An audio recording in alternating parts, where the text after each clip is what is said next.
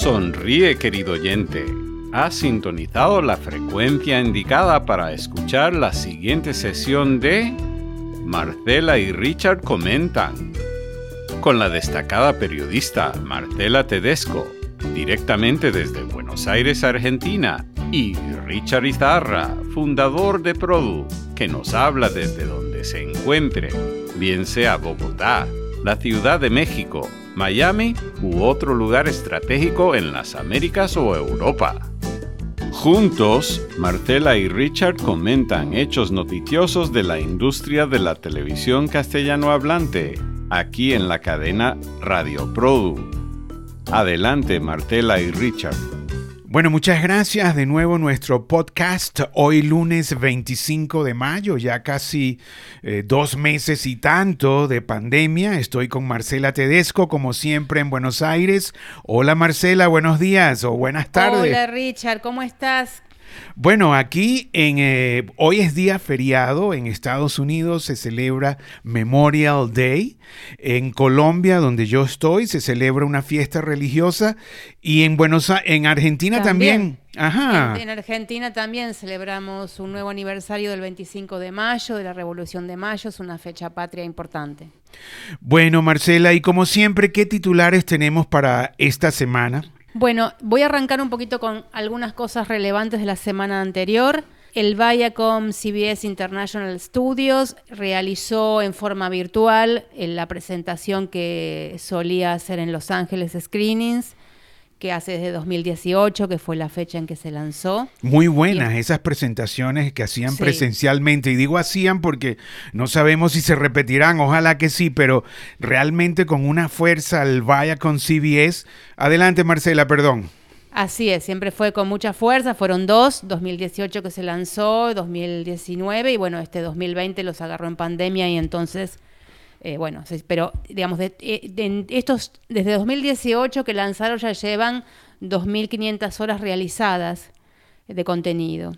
Y realizaron el... Eh, en dos años, perdón, 2.500 horas en dos años. Bueno, vos pensás que tienen un montón de canales y sí, son 2.500 pero horas. es una, una barbaridad, ¿no? 2.500 horas, ¿no? Ok, sí. Sí, y este año agregaron 25 producciones. No, pues. Eh, que bueno, están en distintas etapas, ¿no? Y estuvo, además de los ejecutivos importantes del Viacom, estuvo Juan José Campanella, invitado. Él es uno de los talentos que tiene un acuerdo con BIS para el desarrollo de proyectos. Eh, y anunció dos em, ficciones. Bueno, Campanella, debo agregar, aunque todos los conocemos, es el gran director argentino, ganador del Oscar, con eh, eh, los ojos... El, secreto de sus ojos. El secreto de sus ojos, exactamente, ¿no? Y bueno, luego lo hemos seguido mucho a él cuando hizo un pacto con Discovery para crear unas animaciones, ha creado también con Disney, bueno, es el gran director de Latinoamérica, ¿no? Sí, sigue trabajando con la ley y el orden en algunos capítulos. Sí, es un director argentino muy destacado. Te diría que el más sonado últimamente. Eh, bueno, y anunció dos ficciones, una llamada Los Enviados y la otra es un reboot de El Zorro, esa historia que conocemos, pero en este caso tiene algo en particular, que la historia va a estar, lo que va a hacer es contar la historia del personaje real que inspiró la leyenda del zorro. Ah, qué este interesante, ¿no? Sí, se llama Joaquín Murrieta, un héroe romántico mexicano muy popular en tiempos de la fiebre del oro en California, mediados del siglo XIX, casi en el momento en que Estados Unidos anexó California a su territorio, una época de altos impuestos, de racismo, de racismo, crímenes impunes. Entonces, bueno, Murrieta era un rebelde que tenía una banda y que parece ser que se enmascaraba de manera que de ahí sale la leyenda del zorro. Creo que va a estar muy interesante, ¿no? Porque, bueno, todos conocemos aquella versión de Disney del zorro, esa serie blanco y negro que, bueno, no sé si blanco y negro, después fue coloreada, creo. Y, sí, claro, el protagonista era Diego de la Vega, ¿no? Que era un, rico hacendado, pero que también peleaba eh, eh, por los pobres, por los vulnerables, como los llaman ahora. Exactamente, estaban ahí, digamos, eran los españoles los que estaban en, digamos, el enemigo, entre comillas, ¿no? Bueno, ese es uno de los proyectos. Otro de los proyectos se llama Los Enviados, que va a tener como protagonistas a dos sacerdotes que trabajan para el, Vaticano, pero también saben de, leyes y saben de ciencia, y su misión es chequear o ver si los milagros son realmente milagros o no. Y la primera temporada se va a realizar en, el, en un pequeño paraje de Yucatán. Así que esas son las dos producciones que va a tener eh, Campanella. Después eh, el BIS anunció otras, como la segunda temporada de Club 57 con Media Pro, con El Deseo, la productora de Almodóvar, van a hacer otra serie llamada Mentiras Pasajeras, van a hacer otra temporada del reality Resistiré, eh, con Dinamo de México van a hacer un thriller que se va a grabar en la Ciudad de México. sí, bueno, eh, Dinamo tiene oficinas en México, pero originalmente eh, es una empresa colombiana. Muy interesante, la verdad, porque se crearon, eran unos financistas jóvenes que se cansaron de la finanza y de los bancos y decidieron lanzarse a la producción cinematográfica. Primero comenzaron haciendo películas y bueno, y ahora son, es la gran productora de Netflix Netflix en Colombia y ahora también en México. Ahí está eh, nuestro amigo Diego Ramírez, a quien hemos entrevistado varias veces y muy buenas, la verdad. Ellos eh, participaron en Narcos, fueron los realizadores eh, de Narcos, o sea, los que realizaban en el campo Narcos y después han hecho una cantidad de series. Yo he visto varias de ellos y la verdad, muy buenos. ¿ah? Dínamo. Así es, bueno, las historias de quienes formaron compañías dentro de la industria hay de todo, ¿no? De, que viene hasta, de gente que viene desde la medicina, o sea, si uno, las historias son realmente muy interesantes. Ahora, eh, eh, Marcela, una pregunta, y ahí quienes estaban, yo no estuve en, esa conferencia de prensa que entiendo eh, fue virtual, pero sí estuve hablando largo con Federico Cuervo, quien es el, bueno, el, la cabeza, ¿no? De los estudios de Viacom International Studios, ¿no? Con, con 14 estudios, contando los 11 que tiene Telefe. Telefe, es, una, este, es una propiedad de Viacom adquirida pues recientemente o hace ya algunos años y después tienen uno en Miami al cual yo fui y los, los conozco, la verdad son eh, eh, muy buenas instalaciones. Eh, él estaba, me imagino, allí Federico, ¿no? Estaba Federico Cuervo, estaba Pierre Luigi Gasolo, estaba Laura Abril desde España, que presentó algunas de las producciones que se van a hacer ahí. Guillermo Borenstein, que se ocupa de la distribución y que, destacó como, digamos, en este caso, los enlatados, los contenidos ya hechos, ya realizados, digamos, tienen una, una salida importante en este momento de pandemia, obviamente, ¿no? y bueno, es una compañía que, está dando, es una, digo, una compañía que está dando la nota en estos momentos, ¿no? Vaya con CBS, no solo con estas producciones que tú estás nombrando, pero sino eh, muy activa en todos los campos, ¿no? O sea, se ve que JC Acosta, el nuevo presidente, bueno, digo nuevo porque pues, tendrá que un par de años que JC ahí, Marcela, ¿sabes? Sí, no, no sé exactamente, pero bueno, está como, o sea, tiene unos cuantos años dentro de Viacom. exacto, pero como presidente, bueno, tiene algunos y la verdad que le ha, le ha rodado bastante, ¿no? La, la ha movido bastante. Sí, bueno, además tienen Pluto TV, con lo que eso ya le da también a la compañía, ¿no? Una OTT gratuita con otro modelo. Eh, el modelo de publicidad, o sea, no es eh, del todo gratuito, es gratuita para los suscriptores porque no, no tienen que pagar una renta, pero bueno, hay publicidad, hay que ver los anuncios publicitarios. Exacto, bueno. ¿Qué más, Marcela, hay allí? Bueno, mira, en materia de estrenos, eh, dentro de poco se estrena El Presidente, que es una producción para Amazon que realizó Gomont en coproducción con Fábula de Chile, Capou de Argentina. Y está interesante, digamos, eh, que, algunos que participaron en esa coproducción acaban de formar sus propias compañías, ¿no? Uno es el showrunner Armando Bo, director y guionista argentino, que anunció esta semana pasada el lanzamiento de About Entertainment, que va a producir contenido de ficción y de no ficción y él está acompañado por un equipo talentoso, ¿no? Gente que conocemos como Mercedes Reinke, que estuvo en Viacom CBS hasta dos, un mes más o menos. Eh, ella va a estar en la parte de contenido y desarrollo de ficción. También Natacha, Natacha Servi, de ex Rizoma Films de Chile, que va a estar en producción y operaciones. Entonces es una nueva productora que nace en el mercado, señal de que, bueno, siempre la producción va para adelante. Bueno, Gaumont de Francia es una de las uh, principales y las más antiguas uh, productoras distribuidoras de cine francés. Estoy hablando de más uh -huh. de 60 años. Sí. Y bueno, y, y, la recuerdo con mucho cariño, la, le, eh, la recuerdo y le tengo mucho cariño porque siempre nos ha puesto avisos en nuestra revista Producción y Distribución. Y el presidente es, eh, toca el tema eh, de corrupción de la FIFA, ¿no? De, del fútbol fútbol, ¿no? Todo el, el, el, todo lo que se mueve detrás de las negociaciones y está protagonizada por el actor colombiano que hizo también de, de Pablo Escobar, ¿no? Este, en la, en la producción de Caracol. Así es. Y mm, hay mucha expectativa con Andrés el presidente. Parra, si no, si Andrés mal no- Parra. Sí, adelante, Sí. Marcela. Hay, mu- hay mucha expectativa con, la, con la- el estreno del presidente. En, en redes está, es muy comentado en forma continua.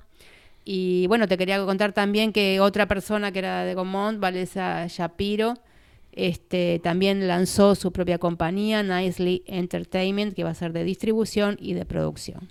Así que bueno, esos son los estrenos. El, el estreno próximo, el presidente.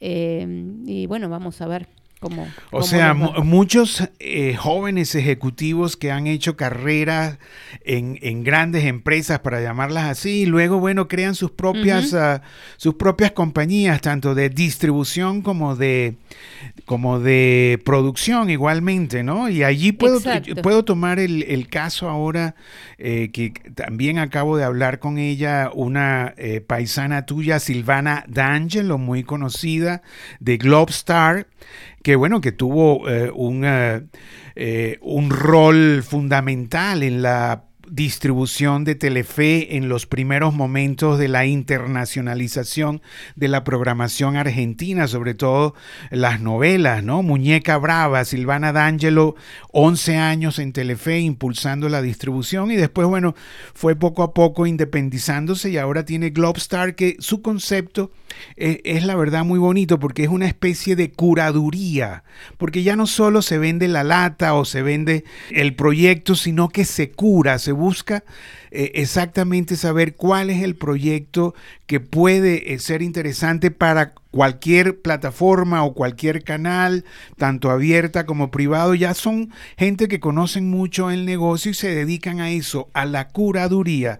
Y bueno, ella fue eh, partícipe en La chica que limpia, ¿no? Que es un título muy bonito, pero además eh, me anunció, también yo creo que en forma exclusiva, creo que todavía no se ha publicado, que acaba de vender otro proyecto de serie a una cadena estadounidense, no me la dijo exactamente cuál es, y, y el nombre de esta producción se llama La suerte de Loli. Yo digo, wow, Silvana, ¿no? Qué nombres tan bonitos, ¿no? La chica que limpia y ahora la suerte de Loli, ¿no? Y esto, y esto bueno, es, eh, es producto, uno, del conocimiento que aprenden y que, y que toman en tantos años de pertenecer a una empresa grande y luego, bueno, usan eh, sus contactos y todo para crear sus propias empresas, como los dos ejemplos que has dicho, Marcela.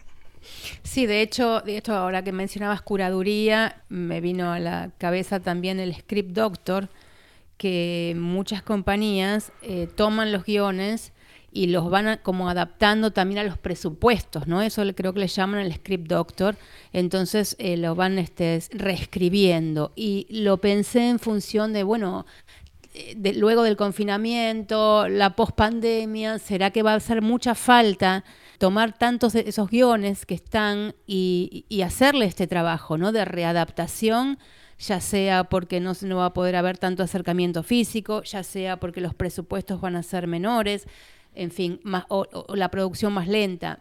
Eh, creo que va a ser un, un trabajo que va a dar este que va, que, va a estar este muy presente va a ser muy necesario mejor dicho eh, no como para reescribir muchas cosas. Creo que se van a reescribir muchas por lo que estuvimos viendo y que lo decían varios guionistas e incluso también muchos productores no Bueno, Marcela, ahora que nombras nuevos presupuestos, creo que una de las informaciones donde inclusive enviamos un extra fue la creación de Embarcadero, eh, creada por Gerardo Brandi, un productor eh, eh, muy interesante que nació en la productora Cuatro Cabezas, ahí en Argentina a principios de los años 90, cuando estaban naciendo los formatos. Gerardo Brandi estuvo allí 10 años, eh, yo diría más o menos aproximadamente en cuatro cabezas y luego se independizó y creó Nipur Media, igualmente con un concepto para hacer formatos en toda la región y se dio cuenta que, y, y lo dice él así, ahora sí, lanzamos embarcadero para hacer producciones en inglés, pero usando la América Latina. ¿Qué quiere decir eso? Que con la misma calidad que se produce en Estados Unidos, se va a realizar ahora en América Latina usando la estructura de, de Nipur Media, que bueno, que eh, graban en México, en Guadalajara, en Oaxaca, postproducen en Buenos Aires, la gráfica la hacen en Chile o en Colombia, los eh, hacen, eh, graban también en, en otros territorios de Latinoamérica y han agarrado tanto know-how, tanto conocimiento, que ahora se unió eh, Gerardo con Edward Sabine, un, un ex ejecutivo de Discovery y A&E Entertainment, y lanzan Embarcadero para dar servicios eh, a las empresas estadounidenses eh, de producción en América Latina a precios de América Latina, pero con la misma calidad. Lo llamaron embarcadero porque dicen que es una palabra que funciona tanto en castellano, o sea, todo el mundo sabe lo que es un embarcadero, pero en inglés, embarcadero eh, tiene el mismo significado, ¿no? De puerto donde se llega, donde se envían cosas. Entonces, bueno, es el embarcadero de ellos. Muy interesante. Y lo que Gerardo dice que es ahora sí, porque esto se ha tratado de, de implementar desde hace años, ¿no? O sea, producir en América Latina a precios de América Latina, pero para los mercados eh, más desarrollados y sobre todo el anglo, ¿no? que es el mercado de Estados Unidos el, más atractivo. Todo el mundo quiere vender allí sus producciones por lo que pagan, etcétera. Y bueno, y ellos pues lo han logrado y, ya están trabajando en eso en plataforma. Y, y bueno, y lo interesante de esto es que lo han lanzado en pandemia estas productoras que te mencionaba también, la Armando Bo, la, compañía Nicely también se lanzaron en pandemia, o sea, es una señal de cómo la industria continúa. Bueno, será este, este, momento de pausa, es un momento, el webinar de la semana pasada que moderó Aliana González, que habló de las medidas. Nuestro webinar de Produ. Exacto, el webinar de Produ también se mencionó mucho, o sea, es cómo seguir, ¿no? Este, si, si los presupuestos van a ser mayores, si van a ser menores, si con todo el protocolo, em, cómo se va a encarecer la producción, si se va a volver más lenta. Son todas muchas preguntas, pero lo, que está clarísimo es eh, la continuidad de todo, o sea, que esto es este, seguir, de alguna manera hay que seguir. Bueno, eh, y no se ha parado. Yo te nombré ahora el caso de Silvana D'Angelo, que en pandemia acaba de vender La suerte de Loli, otra, otro proyecto, pero también te puedo nombrar a Roxana Rotundo, la verdad, eh, una mujer eh, ya casi con más de 30 años de experiencia en la industria distribuidora y recientemente productora con su empresa VIP 2000, VIP 2000 está vendiendo Latinoamérica en tiempos de coronavirus, un especial eh, hecho en ocho países, eh, creo que está ya como en serie, eh, los ocho países que se unieron fueron Ecuador, Panamá, Perú, México, Honduras, Dominicana, y, tienen ya casi listo, me dice que en una semana están lanzando el tráiler y ya tiene hasta compradores de eso, con Casablanca, la empresa brasilera, Roxana también está generando ahorita proyectos de animación de adultos, o sea que no quiere ser de niños, no, no es para la audiencia juvenil, pero tampoco eh, eh, eh, la connotación de adultos no, no tiene que ver que si es de sexo o no, sino sencillamente que no es para... Entonces, bueno, también están realizando esto, o sea, Roxana no se ha parado, tengo otro ejemplo, Daniel Rodríguez de Ito y Dani, su propia distribuidora, eh, tiene, está distribuyendo ya y listo para ser entregado a quien lo quiera. Corona Diario se llama. Eh, y, bueno, y es hecho por una empresa alemana en varios países donde eh, documentan pues la, nueva realidad que ha generado el coronavirus. O sea, y así, bueno, te puedo también nombrar a, a Rafael Correa de Globo, con quien tuve una linda conversación. ellos están ahora coproduciendo con Sony El Ángel de Hamburgo. No, sé si quieres agregar algo allí que tú también conoces de eso, Marcela, El Ángel de Hamburgo. La producción ya había arrancado, es una coproducción con Sony, ya habían grabado como 10 días en Buenos Aires y estaban en grabaciones eh, en los estudios Globos de Río y bueno, eso se tuvo que suspender por razones obvias, eh, pero bueno, se retomará apenas pueda. O sea, también eso continúa en marcha y vos me decías sobre el director, ¿no? Sí, eh, Jaime Monjardín dirige El Ángel de Hamburgo. Jaime Monjardín, bueno, eh, Produ lo conoce mucho, estuvo en Miami durante nuestros premios INTE que lanzamos a principios de los años 2000 y Jaime, la verdad, es un, es un talentoso director de Globo y tiene una película en estos momentos en Netflix eh, que él dirige que se llama el, el Vendedor de Sueños y ha sido muy comentada en las redes, en Netflix, sobre todo porque, mm, eh, bueno, eh, el tema es muy bonito, ¿no? Es un, es un rico muy estresado en la ciudad de Sao Paulo. además, la ciudad de Sao Paulo está fotografiada, bueno, Sao Paulo lo llaman el Nueva York de, de Latinoamérica por la cantidad de rascacielos que tiene y, y, bueno, 20 millones de habitantes, ¿no? Este, pero la fotografía de esta película, Marcela, es de una belleza. La, la fotografían de noche, Sao Paulo de noche pero bella, pues. Y Jaime Monjardín es el director, que es el mismo del Ángel de Hamburgo, ¿no? De, esta coproducción de Globo con Sony. Y me decía Rafael Correa que, bueno, que ellos tampoco se han parado, que están, eh, aunque, aunque no están grabando en, sus estudios de Projac, eh, están, bueno, haciendo eh, noticieros, eh, eh, hablando con los clientes, en el caso de Rafael Correa, que está a cargo de la, de la Dirección Internacional de Nuevos Negocios. Y algo, mira, algo muy interesante, Marcela, que, que, que, que experimenté con Rafael es que la, la comunicación electrónica a través de Zoom, la comunicación internetica o a través de otros programas como Hangout de Google u otros que existen por allí, es un poquito más íntima. Fíjate que hasta Rafael me contó de sus padres, ¿no? Porque yo le, he seguido, eh, eh, Rafael Correa, el, director internacional de nuevos negocios de Globo, o sea, Globo, la primera cadena de América Latina, la segunda del mundo entero, 200 millones de habitantes en Brasil, más de 70 millones de hogares con televisores, y bueno, y Globo es la gran cadena.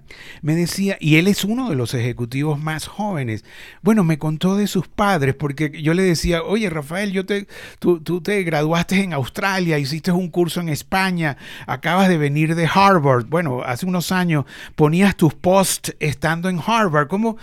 O sea, la, la educación es importante. Y él me dice que su madre es una de las mujeres más cultas que hay. Y su padre es un psicólogo muy importante y que él ha tenido esa formación de sus padres. Pero, y entonces yo me asombro porque yo tantas veces que he entrevistado a Rafael, siempre hemos hablado del negocio, de la empresa, pero nunca esa intimidad. Y resulta que ahora con la pandemia y estas comunicaciones, la gente intimida más y la, y la comunicación es más profunda, Marcela.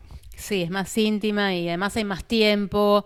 Y bueno, él, él de hecho te contaba en la entrevista de cómo ya no, no, no, digamos, ese tiempo que tenía entre ir a Río y San Pablo, porque iba, ¿no? De un lado al otro, ya ese tiempo no, no lo tiene que invertir en esos viajes. Entonces eso ya se gana en calidad de vida, se gana en tiempo con la familia y se gana en este tipo de conversaciones, de poder hablar algo más y bueno, de, y por otro lado, o sea, el Product Prime Time, que vos, este, donde haces las entrevistas, eh, tiene esa línea de, indagar un poco más en el personaje, ¿no? En su, eh, no solo en, lo que hace como ejecutivo, sino en su en el perfil de, la persona que estás entrevistando. Bueno, volviendo a esta intimidad que tú dices eh, en la conversación con Roxana Rotundo, eh, ella cuenta que es la verdad bastante interesante, ¿no? Porque ella vino aquí a Bogotá, te estoy hablando hace unos tres años más o menos, o entre tres, tres años y medio, ella viene aquí a Bogotá a, a ver a sus clientes, a vender su programación. Y estando en el hotel, eh, le dice que por favor que la despierten a las 8 de la mañana, al día siguiente, ¿no? O sea, un, un mm. despertador. Y bueno, y, y, llega el día siguiente y cuando ve el reloj son las 10 de la mañana y se queja que por qué no la habían despertado. Y resulta que en la recepción la habían llamado y ella no oyó y allí mismo se dio cuenta que estaba perdiendo la audición en uno de los oídos, ¿no? Y, y, bueno, y ahí comenzó su periplo para entender por qué había perdido la audición. Y bueno, y en efecto le tuvieron que hacer implantes, vivió unos años de angustia porque no oía y ahora es, eh, es, parte del Board of Directors de una asociación estadounidense que agrupa a la gente que ha perdido eh, eh, la audición, el, el Lost Hearing American Association, ¿no? Entonces, ella, bueno, no solo me contó toda su angustia, ¿no? De no, de no poder oír a nadie, de no poder hacer negocios, de que no oía los implantes, bueno, el, el, el español y el inglés eh, diferente.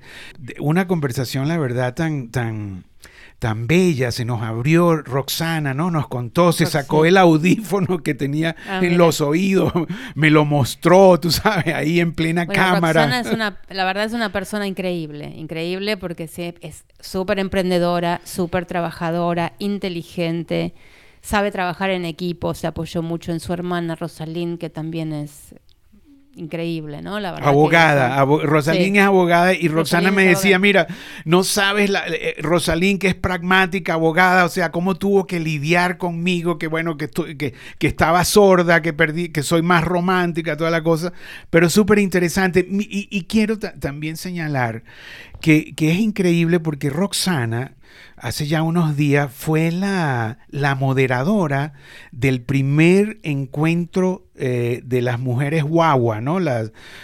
Que se organizaron, todas las mujeres de la industria audiovisual, hicieron su primer Open Mic, eh, eh, la reunión, y quien moderó fue Rosana. Eh, o sea, y, fue muy inspirador porque todo el mundo sabe que Rosana en un momento no oía y ahora con sus dos implantes y toda la tecnología, no solo que moderaba, sino que entendía, eh, eh, paraba las porque solamente le dio dos, dos, minutos a cada, a cada integrante, ¿no? Eran más de 250. Y, y, y allí lo que quería decirte era que las guaguas, las mujeres, se ayudan, o sea, no solo es una asociación, sino que se conectan entre ellas y se ayudan. Me decía que como Lilian Hernández, que es una también de las fundadoras de Guagua, la de Universal Synergia, la iba a visitar todos los días, ¿no? O sea, le llevaba cosas en el momento en que, en que Roxana estaba en ese proceso de, de, de, bueno, de curarse, ¿no? De, de regresar a la audición. Y Silvana, que ya te la había nombrado también, eh, que es parte de las guagua, me contaba cómo su hija, Melinda, eh, perdón, Melina D'Angelo, está, Melina, la, hija de Silvana, estaba en México cuando eh, este, irrumpió esta pandemia, cuando este, esto se dio y quedó atrapada en México. Entonces, las miembros o miembras, porque ahora es miembro o miembra, las miembros de Guagua, como Patricia Jacín también, eh, argentina. Eh, mira, le llevaban, eh, le llevaban dinero a Melina, le, estaban al, tanto de, la situación ¿no? de ella, porque Melina es actriz y cantante, ¿no? Y estaba trabajando en México, en, creo que en, teatro y también en, la, en la serie de Netflix de Monarca, hecha por Lemon Films, o Lemon Studios, como son ahora. Pero bueno, lo que te quería decir es que las guaguas eh, eh, no solo hacen proyectos entre ellas y negocios, sino que se conectan y, es realmente muy interesante lo que está pasando con las mujeres unidas. Así es, es una como una red de contención es una red solidaria, pero bueno, y además una, es un, una red donde se, se digamos, comparten negocios, se aprenden eh, distintos aspectos de la venta, la producción, en fin, reúne mujeres de todos los, los, los, rubros de la industria, ¿no? Esta, es este, bueno, una gran iniciativa, ya lleva cuánto, tres años. Por allí. Y bueno, y Roxana está haciendo contenido para este, eh, este, estos 40 millones, como ella lo dice, hay 40 millones en Estados Unidos que tienen problemas de audición. Entonces está haciendo contenidos y es súper interesante porque, bueno, además está, ella tuvo que aprender el, leer, el, leer los labios, ¿no? En, algún momento tuvo que aprender, entonces, bueno, son movimientos diferentes para el inglés y para el castellano, ¿no? Ella dice que en, las convenciones hay aproximadamente como seis personas eh, personas que por señas explican y entonces, bueno, una es para cada idioma. Bueno, la verdad que interesantísimo. Y, mira, y yo creo que ya para concluir, Marcela, debo también informar que otro de los eh, eh, grandes eh, proyectos que se lanzaron en esta pandemia fue el de Luis Balaguer, ¿no? De Latin We, el manager de Sofía Vergara, que está lanzando un fondo de 50 millones, 50 millones de dólares para ayudar a, igual a los más vulnerables, no, no, solo de nuestra industria, sino de todas las industrias, y se están orientando en empresas, en mini empresas de mujeres que necesitan esta ayuda. Eso fue también otro de, los, uh, de las informaciones que circularon eh, esta, esta semana. Bueno, yo por último tengo para contarte que este jueves 28 se estrena en Netflix a nivel mundial La Corazonada, que es la primera película original de la plataforma producida en Argentina. Está basada en una novela de Florencia Chévez titulada La Virgen en tus ojos y es del mismo equipo que hizo Perdida. De hecho, es otra película, ¿no? Perdida, que no la produjo Netflix, pero es una película también argentina, hecha por el mismo equipo. De hecho, La Corazonada es la precuela de esa película y en ambos casos está protagonizada por Luisana Lopilato que hace eh, de la misma policía joven que va detrás de los rastros, va detrás de las pistas de bueno, que tiene que resolver unos casos policiales. Eso es este, lo último. La verdad es que Perdida no fue una película con muy buena crítica.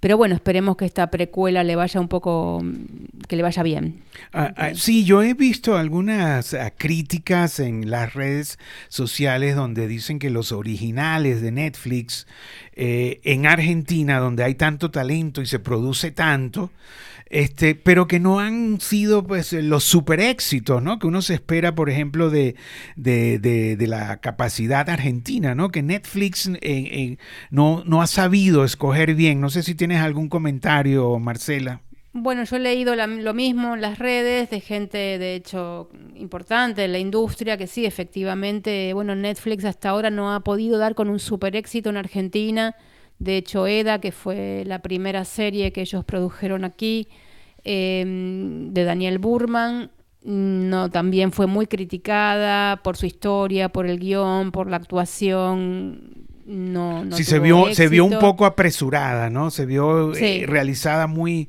muy, como muy rápido, ¿no? Sí.